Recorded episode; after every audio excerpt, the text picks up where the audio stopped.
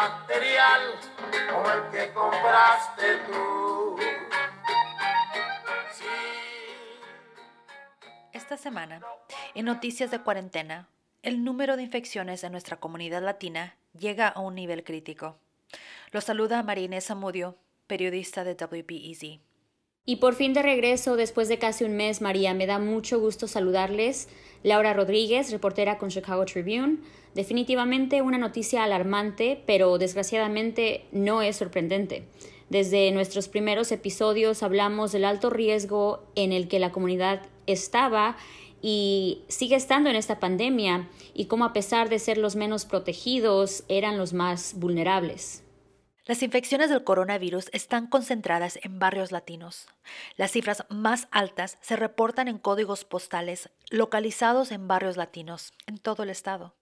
Barrios en Chicago como La Villita, Hermosa, Belmont Cragen y en los suburbios también como Cicero y Waukegan. La alcaldesa Lori Lightfoot dijo que el mes pasado el 14% de los casos coronavirus y el 9% de las muertes por COVID-19 estaba en la comunidad latina. Y esta semana ese número subió al 37% de las infecciones y 25% de las muertes en Chicago son de latinos. A pesar de que el incremento de las nuevas infecciones están concentradas en barrios latinos, la tasa de pruebas son más bajos en estos barrios. Afortunadamente, el Estado y la ciudad de Chicago están ofreciendo más lugares donde te puedes hacer la prueba gratuitamente. Uno de estos sitios es La Villita, con la organización Proyecto Vida. Ellos están trabajando con un centro médico para hacer las pruebas gratuitamente al lado de su oficina, localizada en el 2659 Sur Kedville Avenue. Laura, la alcaldesa también anunció otros recursos. ¿Nos puedes decir cuáles son? El plan de Lightfoot incluye crear equipos para abordar el tema. Mm, dijo que organizará eventos virtuales para crear conciencia eh, e informar de cómo se pueden proteger y dónde obtener ayuda. Trabajará también con los sindicatos que representan los trabajadores esenciales, que son latinos, y dijo que también expandirá sus esfuerzos con las organizaciones comunitarias para crear un plan más sólido de cómo ayudar a la comunidad.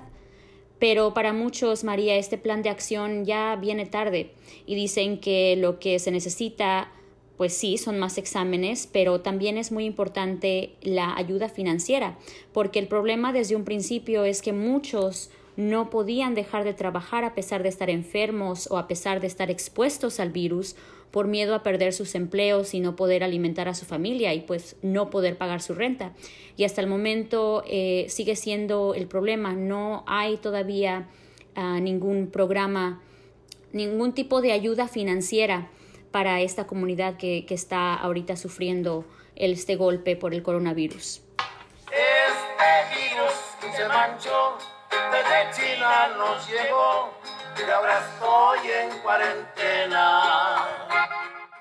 Laura, hace casi un mes que anunciaste en tus redes sociales que habías contraído el virus. Dime, ¿cómo fue que decidiste hacerte la prueba?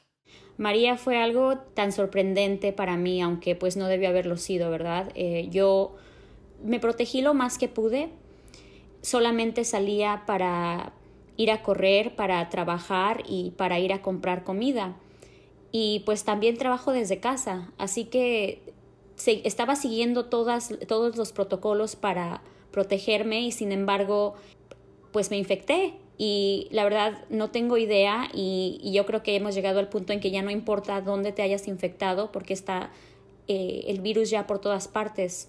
Eh, yo empecé unos días con sintiéndome un poquito mormada Pensé que fue porque había ido a correr después de trabajar cuando estaba frío y unos días después también me, sentía un dolor de cabeza bien fuerte y por las noches eh, tenía sudaba demasiado entonces era como fiebre por dentro pero no eran síntomas de los que en un principio se hablaba que fueran preocupantes o que fueran a pues hacer el coronavirus hasta que un jueves, justo después de, un, de, un, este, de una conferencia virtual donde estábamos hablando precisamente de cómo el número de, casos estaba concentrado en comunidades eh, de bajos recursos, en comunidades étnicas, el número más alto de las muertes siguen, siendo, siguen estando en la comunidad afroamericana.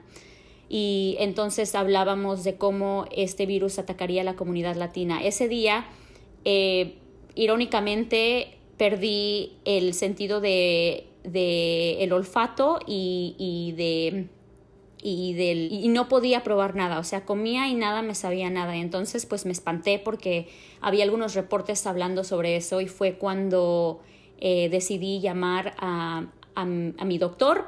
Yo tenía en mente que solamente llamaría para una cita y me dirían que pues no era nada, pero eh, inmediatamente me ordenaron a ir a tomar un examen del virus y fue cuando me cayó el 20 porque dije, wow, si puede ser el virus, no sé qué voy a hacer. Eh, era como que yo sentía que no me lo, que no podía estar enferma porque tenemos esta responsabilidad, ¿no? De, de informar a, a, a, la comunidad y dije, bueno, pues, ¿qué voy a hacer ahora? Te comunicaste con tu médico de cabecera, él fue el que te dijo, sabes que tienes que ir a tomarte el examen, eh, ¿por qué no nos cuentas esa experiencia? Aparte de los síntomas que ya nos, nos comentaste, ¿por qué no nos hablas de esa experiencia de ir a, tomarte el, el, examen? ¿Y qué es lo que pasó? ¿Y qué es lo que estabas pensando durante ese tiempo? Mira, mi experiencia fue un poquito pues muy rara otra vez porque yo no tenía los síntomas de los que todos hablaban o los síntomas que te llevarían a llamarle al doctor porque pensabas, ¿no? que es el coronavirus. Mis síntomas empezaron muy lentamente y muy raros. Ese día cuando perdí el, eh, el olfato, llamé de hecho al hospital Rush. Llamé al hospital Rush porque yo no tengo un médico de cabecera. De hecho, solamente empecé a ir a Rush hace poco y fue para obtener un médico de cabecera. Entonces, eh, cuando llamé, em, pues sabía navegar este sistema, sabía qué número llamar, ¿no? Inmediatamente me contestaron y les dije que quería hacer una cita virtual para poder ver qué es lo que estaba pasando y les expliqué que no tenía un médico de cabecera, pero rápidamente me ayudaron a, conectarme con uno y fue eh, esta persona que dijo, ¿sabes qué? Tenemos que hacerte la prueba. En ese momento yo todavía les dije, pues sabes qué, ¿por qué mejor no nos esperamos a ver cómo amanezco mañana? Porque de hecho me sorprendió lo rápido que fue después de que me dio em, esta, no era médico, es enfermera, eh, por, por, después de que habló conmigo, me dijo, mañana te ordenamos el, el, examen y listo. Entonces, de hecho, fue muy rápido. Eh, al siguiente día me llamaron y me dijeron, tenemos tu examen listo. Y pues yo les había dicho, no, si me siento mejor mañana, mejor no voy. Pero pues me levanté al siguiente día, que fue un viernes, y me sentía muchísimo peor. Mm, el dolor de cabeza era mucho más intenso, estaba, me sentía extremadamente cansada y pues ni modo, me fui. de hecho, tomé un Uber con, ya con mucho miedo, porque yo ya tenía, pues ya esa noche me fui a dormir y dije, si tengo el virus, ¿qué voy a hacer? ¿No? ¿Qué voy a hacer en, mucha incertidumbre, María, porque nadie sabe lo que está pasando. Ni mis médicos, cuando contestaron, eh, era más que nada como que, ¿sabes qué? Yo creo que mejor ya vente a hacerte la prueba por si acaso. ¿no? Y yo creo que tuve esa suerte de que pues obviamente sé inglés y sé cómo manejar el sistema, que lo, que lo pude hacer rápidamente. Eh, y yo creo que eso fue lo que más me ayudó a que todo esto saliera lo más pronto posible. Entonces ya era mucho miedo de, y si sí lo tengo, pues qué voy a hacer, pero, toda, pero en mi mente todavía seguía, no, no puede ser, o sea, no, mis síntomas no, no son tan graves, seguramente solamente tengo una gripa, como todos pensamos, ¿no? Y fue cuando me puse en, en, lo, en pues a pensar en todas, con todas las otras personas que, que, yo había hablado, con las personas que había entrevistado, y es todo lo que reportamos, ¿no? Como muchos de nosotros pensamos, es solo una gripa, no pasa nada. Y entonces, eh, pues ya me fui, tomé un Uber, me puse mis guantes, mi, otra vez mi máscara, y no podía creer están, que estaba detrás de, en, están en un callejón, es un alley donde tienen una, una carpa y los doctores están pues, y tú has ido a estos lugares ya, porque ya ahora están por, por muchos lugares eh, los lugares donde te, están eh, ofreciendo y haciendo las pruebas. Y ellos tenían su equipo de protección, todo, y solamente te ponen en una esquina y te hacen eh, el examen. En, mi caso fue un swab, que es el, el cotonete que te meten por, por la nariz. Y pues eso fue bastante doloroso, es muy, muy incómodo ese dolor.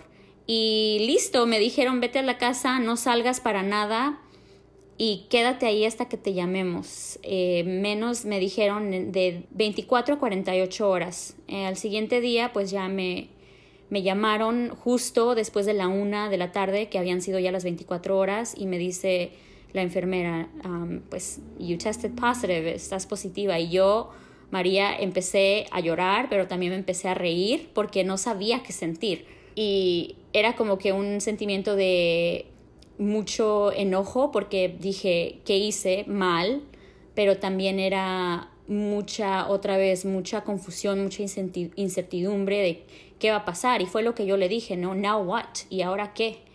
Y ella me dice, quédate en la casa, te, vamos a, te va a llamar un representante de Rush y también un representante del Estado, del Departamento de Salud del Estado, y te van a decir qué hacer pero yo así como que, ¿y no me van a dar medicina o no me van a dar algo o, cuáles son esas instrucciones? Y la realidad, María, es que no las hay. O sea, todo lo que yo hice después fue básicamente porque yo me informé con toda la información que nosotros tenemos a la mano y las cosas que estamos nosotras reportando básicamente porque en realidad el, la enfermera, mi doctor, no me dio más instrucciones más que quédate en casa, aíslate, no toques a nadie, no veas a nadie. Si vives con alguien más, no uses el baño al mismo tiempo, procura limpiar todo, pero en ese tiempo te das cuenta de que es imposible. ¿Cómo, cómo vas a vivir con alguien y no este, verlas en ningún momento? ¿Cómo me voy a quedar en la casa? ¿Qué, qué voy a comer? O sea, muchísimas preguntas y no hay respuestas y ellos tampoco tienen respuestas, ¿no? ¿En qué momento voy al hospital? Bueno, solamente si, puedes, si dejas de respirar. No sabes qué vas, si vas a dejar de respirar eh, en una hora, mañana, en dos días. Es algo muy, muy raro.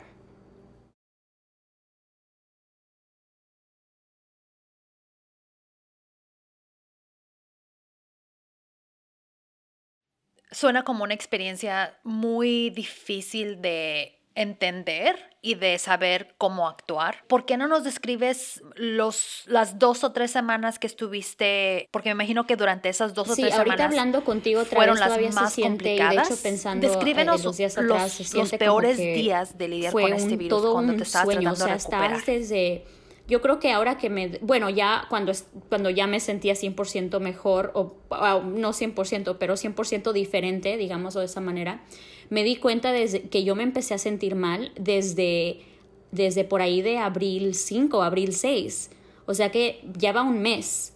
Eh, y me empecé a sentir mal, me empecé a sentir rara en sentido de que pierdes un poquito eh, el balance, te sientes extremadamente cansada. El cansancio es extremo, María. O sea, es un cansancio que no te deja siquiera abrir los ojos, que te, te duele levantarte de la cama no tienes ganas, o sea, una, no tienes hambre, no tienes ganas de ver nada, no tienes absolutamente energía ni siquiera para ir al baño. Es extremadamente, y por, y por lo tanto te lleva a sentirte eh, como que un poquito ida, ¿no? Como que estás desmayada todo el tiempo. Y al mismo tiempo te dicen, no, tienes que tomar muchos líquidos porque, porque es lo único que te va a ayudar, tienes que comer, pero si estás tan cansada, nadie, o sea, no vas a tener la energía de pararte a comer y mucho menos a, a, hacerte remedios, digámoslo, ¿no? Fue una experiencia muy única en el sentido de que, otra vez, nadie sabe lo que está pasando. Mis síntomas fueron primero leves, que porque yo al principio dije, bueno, si me siento como me sentí y no cuatro días antes de ser diagnosticada, entonces puedo hacerlo, porque hay esta noción de que se termina en 14 días, de que te diagnostican y en 14 días te ya la, haces, ¿no? Sales, pero no es, no es el caso. Fueron, mis síntomas empeoraron de un día para otro. O sea, yo empecé así de, de, no oler y no poder probar nada. Llegué a un punto en que mi pecho me dolía tanto que sentía que no podía respirar. No tenía nada de energía al punto de que si me levantaba me sentía que me iba a desmayar.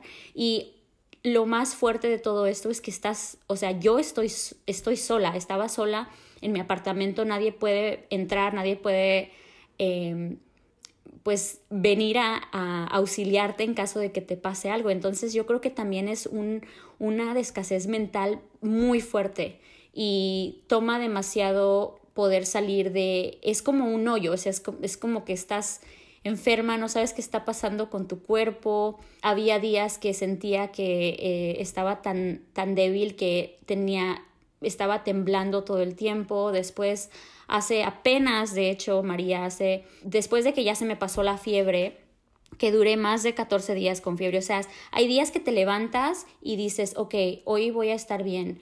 Estás bien por, estás estás bien por unos 30 minutos y de repente te vuelve a tocar todo. Hasta apenas hace unos días tenía palpitaciones muy raras en el corazón, el dolor de cabeza es muy intenso y ya vamos casi un mes y todavía no puedo oler ni probar eh, la comida. Eh, entonces, ¿cuál fue lo peor? ¿Cuál fue la peor experiencia? Pues yo creo que todo es bien fuerte, todo es bien difícil, pero lo más, más, más difícil es estar solos y estar enferma, no saber qué tomar para esos síntomas, porque no hay nada exacto.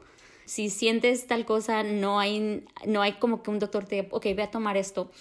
Y, y también pues estar sola, que nadie te pueda auxiliar, ¿no? Y no me imagino a la gente que está pasando pues por todo esto y que no tenga eh, la red de apoyo que yo tenía, porque lo bueno es que pues tengo una, tuve muchísimo apoyo y muchísimo, muchísima ayuda de mis familiares, amigos y colegas.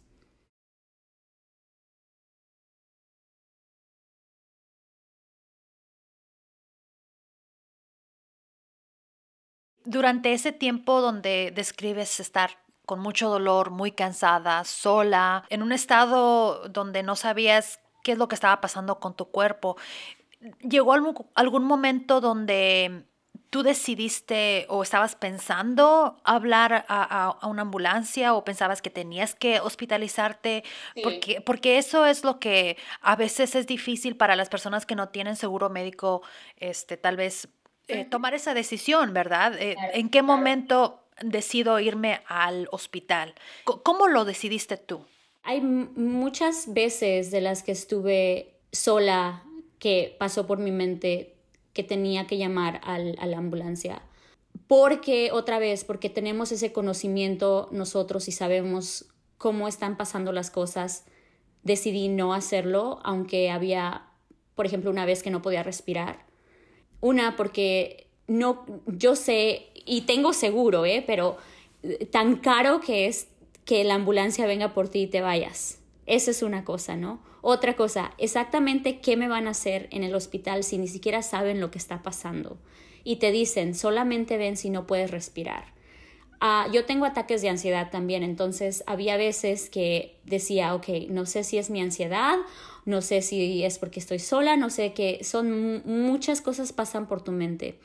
Entonces, las veces que sentía esta necesidad, esta desesperación, esta que sí llegué a cuestionar, ¿no? Voy a amanecer mejor o peor mañana y si amanezco peor la voy a hacer porque ya iban para unos 10 días, 11 días y no me, no me ponía mejor y entonces tú lees los artículos, o sea, nosotros escribimos las notas y decimos, después de cierto día ya la hiciste, ¿no? Te das cuenta que no es el caso en absoluto, porque había días que, como por ejemplo, esas palpitaciones en el corazón, un día que, que, que sí, ya me iba al hospital porque estaba temblando horrible, no podía, sentía que no podía respirar, me dolía mucho la cabeza y dije, ¿qué me está pasando? Y yo creo que, que ese, esa no saber qué es lo que está pasando es lo que te lleva a, a, pensar que puede ser mil cosas y fue cuando dije, no, ya me voy al hospital. Eh, pero siempre antes de irme al hospital, pues le llamaba a Rush, que de hecho, eh, eso sí, tienen un sistema muy efectivo, um, me resultó a mí porque si no está tu, tu, médico disponible, te ponen con alguien a hablar por, por teléfono y tengo en mi cámara, entonces hablaba yo con los doctores y les decía qué es lo que sentía. Eh, y ellos ya me decían, ok, haz esto, haz lo otro, más o menos, pero si pasa esto, pues mejor si ya de una vez no te esperes, vete al hospital. Em, y, yo creo que muchas veces después de hablar con ellos, después de uh, consultar amigas, después de hacer ejercicios eh, de respiración que aprendí eh, por mi ansiedad, fue lo que me ayudó a calmarme y a no irme al hospital. Pero entiendo perfectamente el miedo que mucha gente tiene, una por el costo, ¿no? Es como que ese día cuando ya en serio no podía más, le llamé a mi amiga porque le digo, ¿sabes qué? Llévame al hospital. Uh, ella vino y me dijo, ok, te voy a llevar, pero a ver, vamos a ver qué, qué es lo que sientes, qué es lo que pasa, ¿no? Y esta amiga trabaja en la industria médica y entonces me dijo, relájate, haz estas, you know, haz estas este, ejercicios de respiración y si todavía sientes que tenemos que llevarte al hospital, nos vamos. Entonces yo creo que también es, es muchísima presión y muchísima pues muchas preguntas sin respuesta. Y, ya fue cuando me calmé y ahorita pues gracias a Dios yo digo, no, si me hubiera ido al hospital pues me hubieran hecho lo mismo, de hecho a lo mejor hasta con más riesgo de, de poder contraer algo, lo que sea, pero si yo me puse así, María, si yo, eh, llegué a hacer todo esto, obviamente muchas personas no tienen el acceso que yo tengo.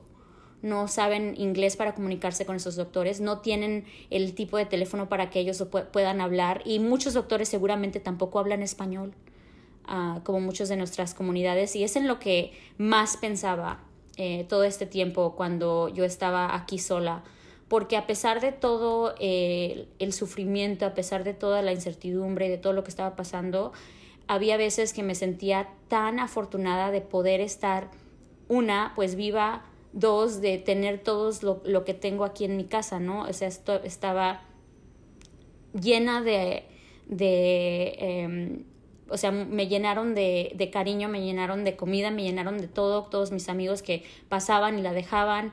Y lo que más me dolía era pensar en la gente, en tanta gente que no tiene esta, esta, este apoyo. Después de ya un mes de síntomas y de ser diagnosticada, ¿Cómo te sientes? Pues eh, yo creo que apenas estoy tratando de regresar otra vez porque lo que más costó fue darte cuenta o darme, lo que más me costó fue darme cuenta de que no era un proceso de 14 días y ya regresas al 100 otra vez. O sea, no es una gripa, no es un, un virus estomacal, no, no es algo que tú puedes decir, al X día te vas a sentir mejor, no. Eh, hasta el momento, como te digo, todavía no, no puedo oler no puedo oler del todo, o sea, casi nada. Eh, tampoco no puedo probar la comida, me sigue doliendo la cabeza, las palpitaciones vienen de vez en cuando, eh, que son palpitaciones muy raras. También tengo pues los dolores de cabeza y el cansancio, que son los que más me molestan ahorita ya hay más altos que bajos, pero los altibajos siguen. Y creo que es importante que la gente sepa, y igual que yo, que, yo creo que es lo que me está ayudando ahora, es darme cuenta de que el, proceso de, recuperación va a tomar un tiempo y es bueno darnos ese tiempo. O sea, si me siento cansada y, y tengo que decir no, pues voy a decir no a hacer, por ejemplo, algún trabajo o decirles necesito más tiempo porque la gran pregunta con este virus también es que no sabes a qué nivel afectó tu sistema, ¿no? A qué nivel debilitó tu sistema. Entonces, pues yo creo que es ahora lo que estoy haciendo más que nada, tomándome ese tiempo y levemente regresando otra vez al mundo. Ah, y ya estoy en un mes, o sea que es bastante tiempo. Parece que esta experiencia fue muy difícil y parece que has aprendido algo de ti como persona. ¿Qué es lo que has aprendido de, ti misma y cómo, cómo has lidiado con esta situación? Sí, pues yo creo que lo que más aprendí fue y suena cliché, pero el amor de la gente es tan fuerte y es tan esencial en nuestro existir. Y yo creo que cuando, cuando yo anuncié en mis redes sociales, lo, lo hice en primer lugar, no por atención, sino porque muchas personas cercanas a mí seguían y siguen pues sin tomar esto tan en serio como tal vez deberían hacerlo. Y muchos todavía no lo creen, muchos, y como tú, es una experiencia bien rara y si no la vives, es difícil poder transmitir lo que sientes a, otras personas y, lo fuerte que es. Y yo creo que cuando eh, me pasó esto y, había un sinfín de amigos, de familiares, de colegas, de extraños, perfectamente extraños, eh, mm, you know, rooting for you, diciéndote, lo puedes hacer, you know, vas a salir de esta, que rezan por ti, que te mandan flores, que te mandan cosas. Me, enseñó, yo creo más que nada, que el amor y la compasión en la, humanidad todavía sigue eh, existiendo y que puede salvar.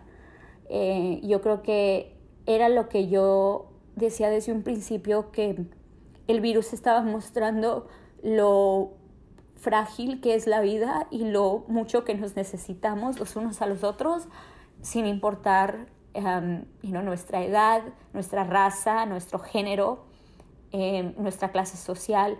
Y creo que fue un recordatorio de, de eso. Gracias por compartir esto. Es una experiencia muy difícil y muy íntima, ¿no? La mayoría de personas tal vez se les haría difícil compartir con tanto detalle, así es que por eso te agradezco y, creo que las personas que escuchan este podcast lo aprecian, eh, tu sinceridad y, todo lo que nos has compartido. Gracias María y gracias por, por escucharme y muchas gracias a, a ti por seguir con nuestra misión de de seguir con este podcast mientras yo me recuperaba, que nadie lo esperaba, ¿verdad? Ni tú, eh, y menos yo, nadie. Bueno, este, llegamos al final de este episodio que es muy, muy personal y le dejo a Laura eh, cerrar el episodio porque ella nos ha compartido muchas cosas que nos van a ayudar y este, me gustaría que ella cerrara el episodio. Muchas gracias María. Bueno, pues me gustaría cerrar con, con, esto. El distanciamiento social, el poder trabajar de casa para mantenerse seguro es un privilegio, pero también es un privilegio saber inglés, tener seguro médico, tener una red de apoyo y poder descansar en, en nuestra casa mientras nos recuperamos sin miedo a perder el empleo, a no tener comida, a llamar al médico. Y eso me llega a lo siguiente los números de infecciones dentro de la comunidad latina van a seguir creciendo. Ya son el grupo más afectado. ¿Y ahora qué? ¿No? El aislamiento, como te decía, también es un privilegio, especialmente para muchos de nuestros eh, en nuestra comunidad latina que viven en casa con sus familias, con familias enteras y, y se les es casi imposible aislarse y muchos de ellos tampoco no tienen un seguro médico para atender sus síntomas. Entonces, em, eso es muy preocupante eh, y yo creo que eso es a lo que, en lo que también deberíamos empezar a pensar ahora. ¿no? Ya sabemos que están todos infectados, pues, ¿y ahora qué? ¿Cómo, cómo eh, va a reaccionar eh, nuestro gobierno, nuestras organizaciones? ¿Cómo vamos a reaccionar nosotros pues, ante esta pandemia que desafortunadamente, y como lo habíamos dicho desde un principio, está afectando a la comunidad latina muy fuertemente. Y pues yo siempre llevo a la comunidad latina muy dentro de mi corazón y esta experiencia solo refuerza mi pasión por ser. Nos vemos en el próximo episodio.